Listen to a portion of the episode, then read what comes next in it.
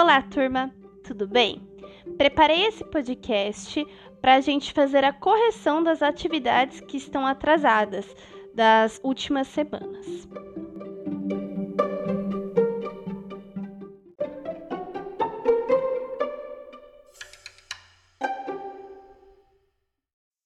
Bem, como eu já disse para vocês na última aula síncrona, a gente estava um pouquinho atrasado em relação às correções das atividades, certo?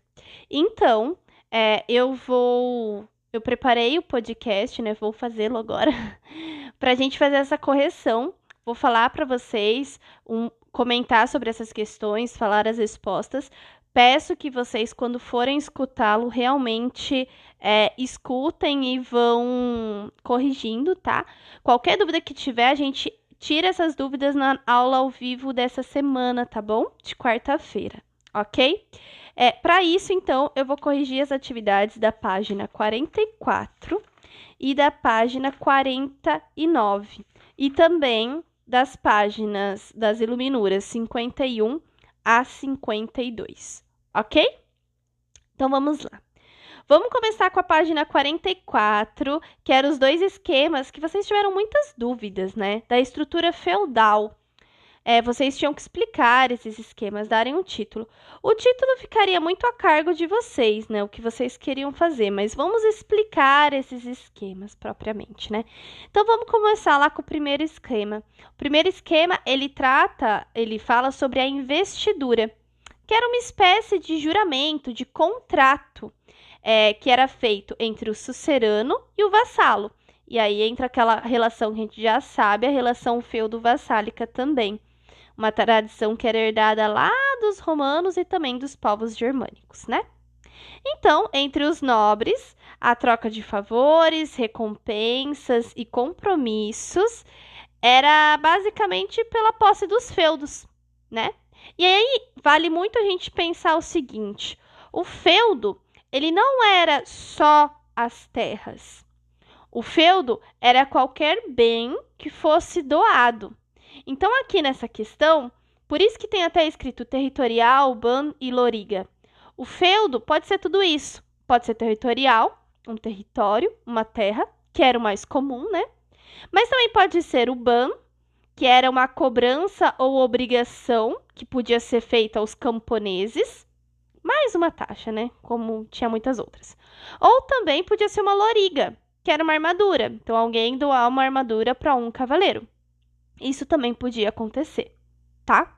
Então, o sucerano era aquele nobre que ele concedia uma porção das suas terras ou qualquer outro bem, né, um feudo, vamos dizer assim, a outro como recompensa por um favor ou com a intenção de, né, querer um aliado político.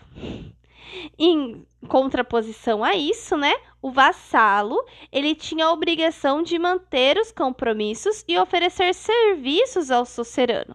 E o sucerano tinha que garantir a proteção do vassalo. Então vocês sabem que é uma relação de mão dupla, né?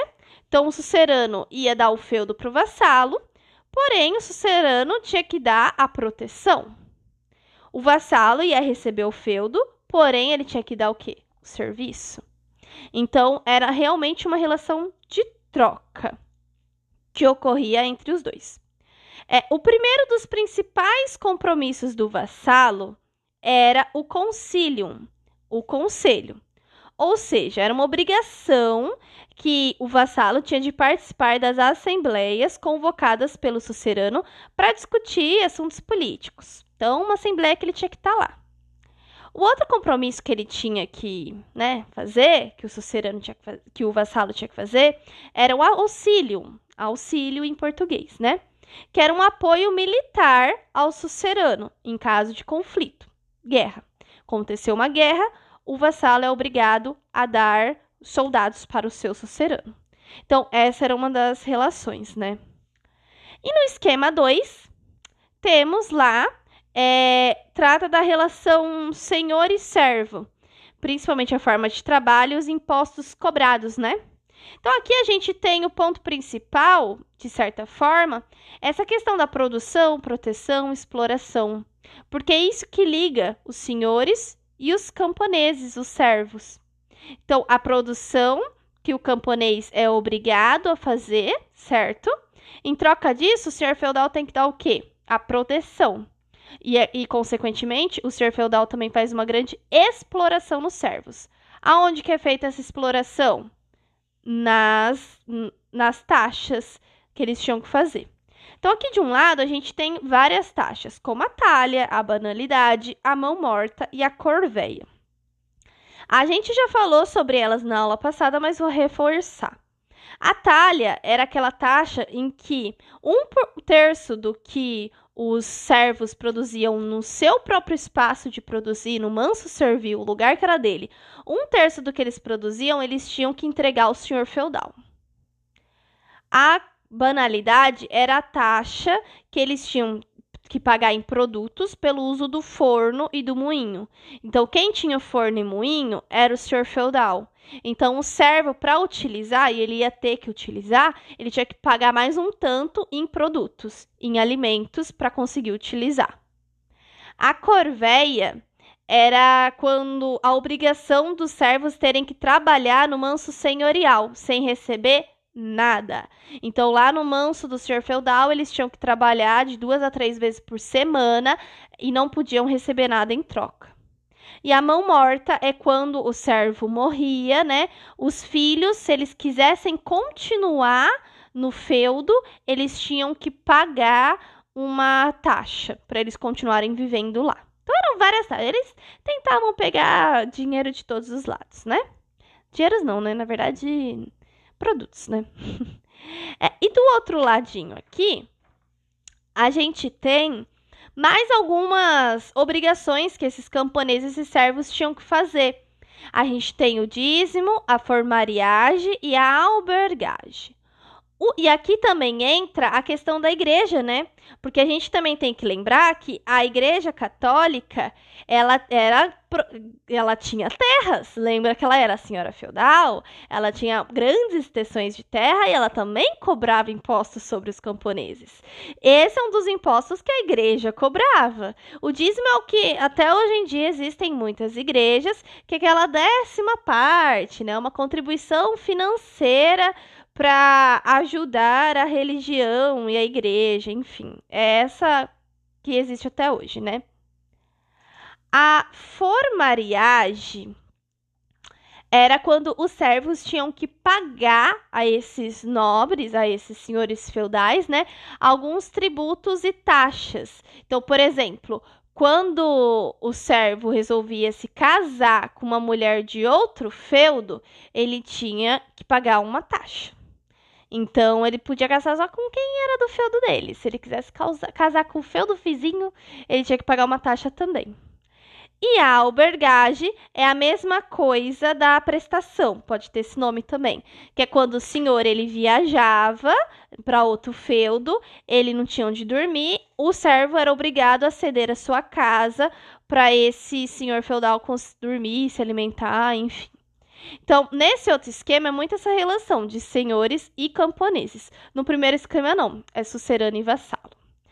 Dessa questão, dessa página 44, é isso. Depois, vocês tiveram, a gente tinha uma atividade sobre os poderes universalistas, a Igreja e o Sacro Império Romano Germânico.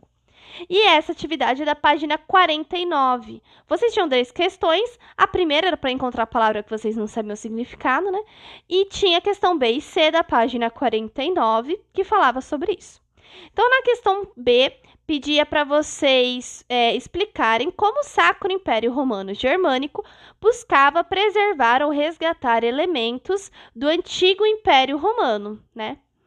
O que acontecia nessa questão aqui?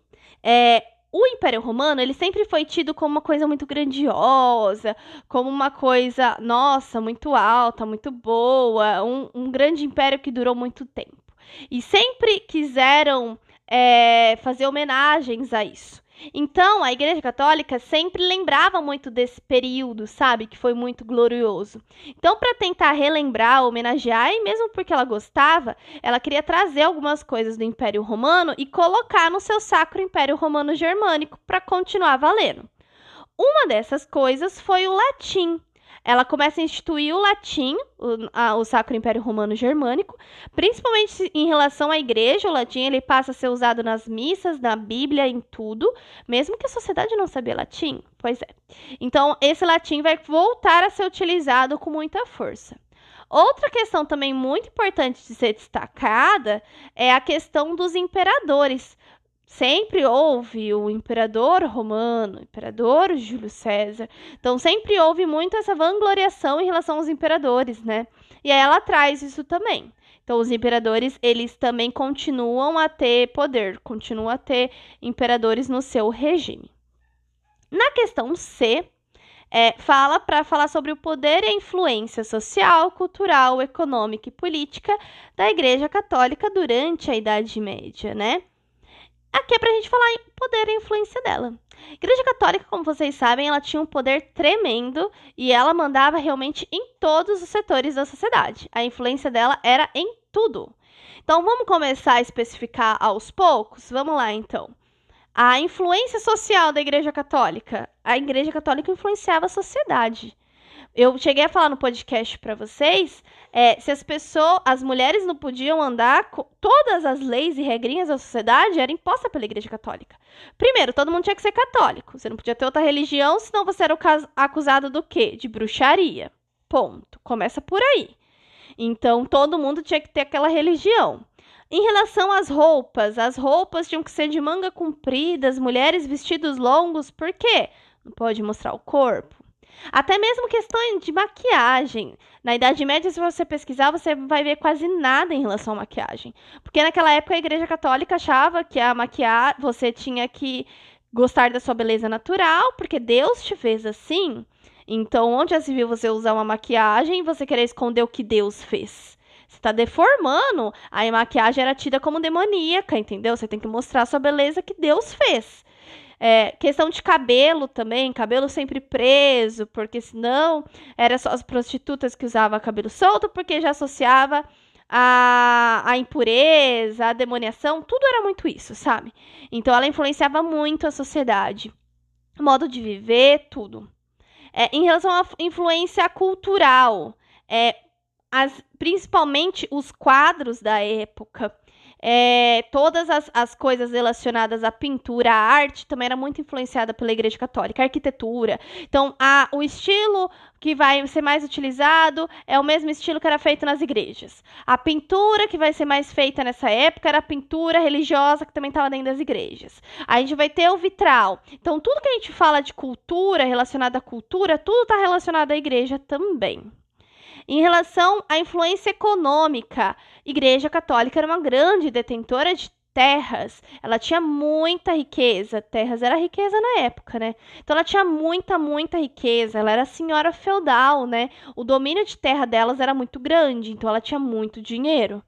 Em relação à influência política, Igreja Católica influenciava muito a política, porque é, ela era suprema, superior. Então, os reis e imperadores eles deviam a ela, eles deviam obediência a ela. Isso também sempre ocorreu. Então ela tinha um poder político muito grande. Ela podia falar o que ela quisesse, mandar o que ela quisesse, que esses reis e imperadores provavelmente fariam. Por quê? Porque eles só, só porque eles acreditavam é, na religião? Nem sempre, porque na verdade ela era muito poderosa. Então, se ele fosse contra ela, ela poderia tirar ele do poder, né? Então, essa questão C é muito sobre esse poder, essa influência da Igreja Católica. Depois a gente tinha a atividade das iluminuras. Vocês tinham cinco iluminuras para analisar e depois responder algumas questões da página 51 e 52. Vamos falar um pouquinho sobre isso agora. Primeiro, pergunta: de que época, ano são as imagens? Aqui a gente sabe época, né? Idade Média.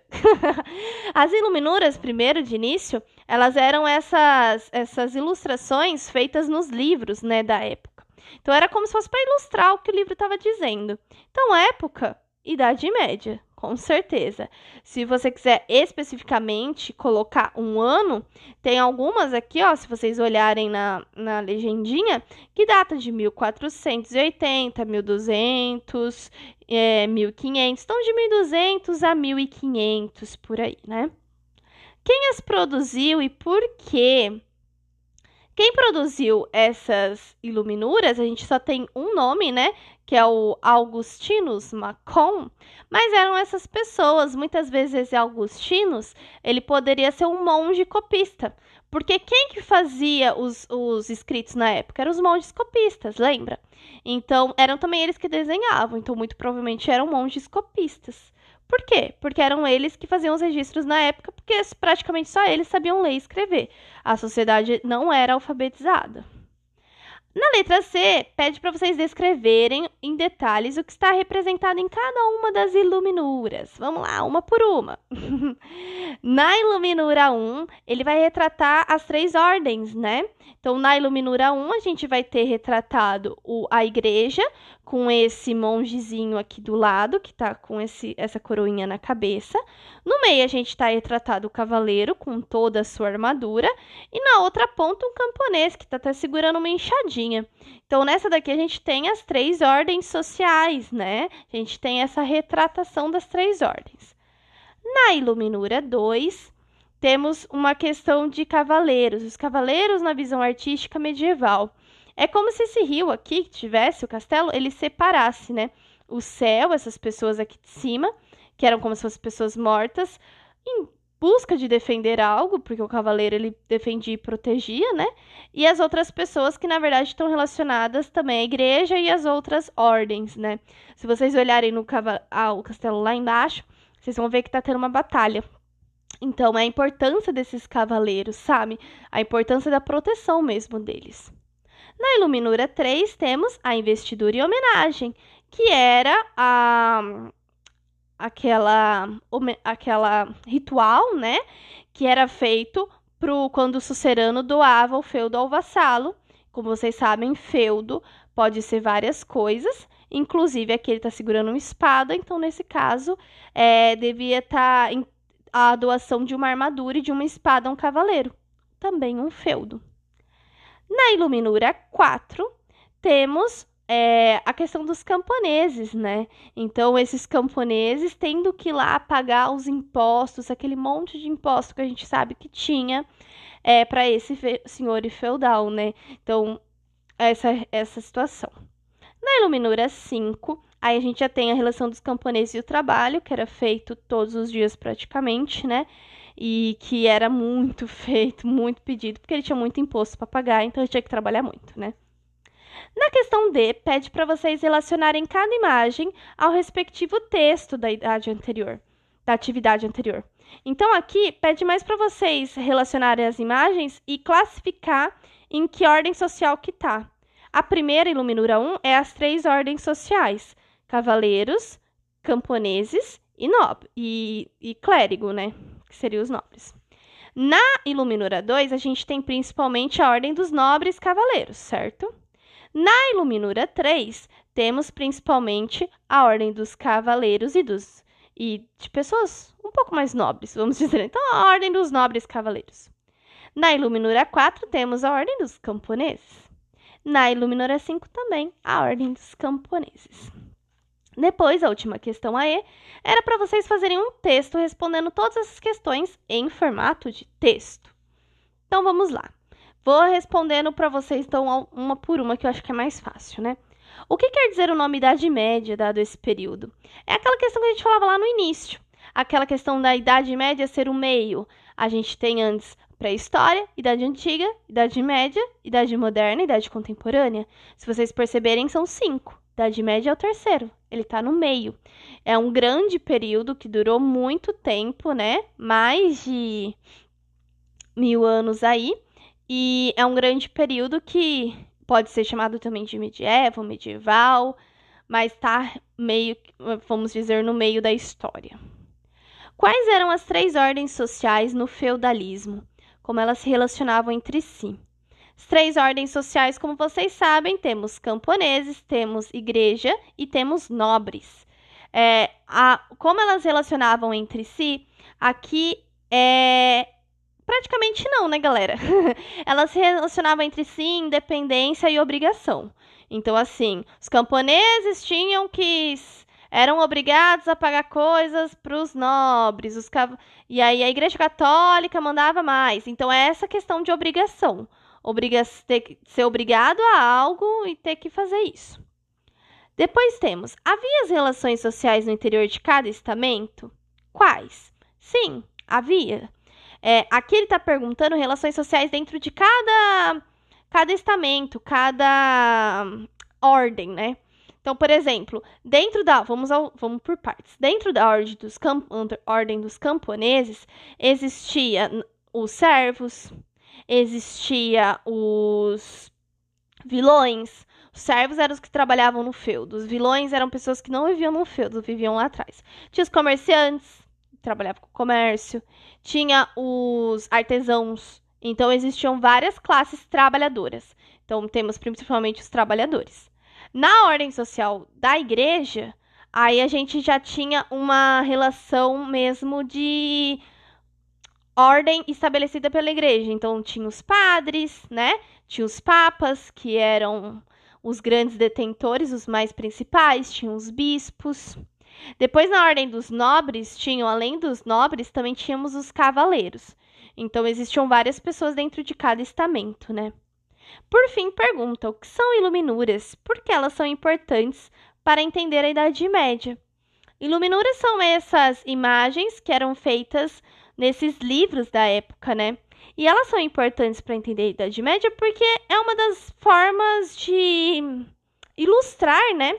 Eles ilustravam os escritos. E é muito interessante essas ilustrações e é mais de fácil entendimento do que realmente os textos. E na verdade, tudo que a gente tem de fonte histórica é importante, né, para a gente entender um período. É isso, gente. A próxima atividade, que é da semana passada, corrigiremos nessa aula ao vivo.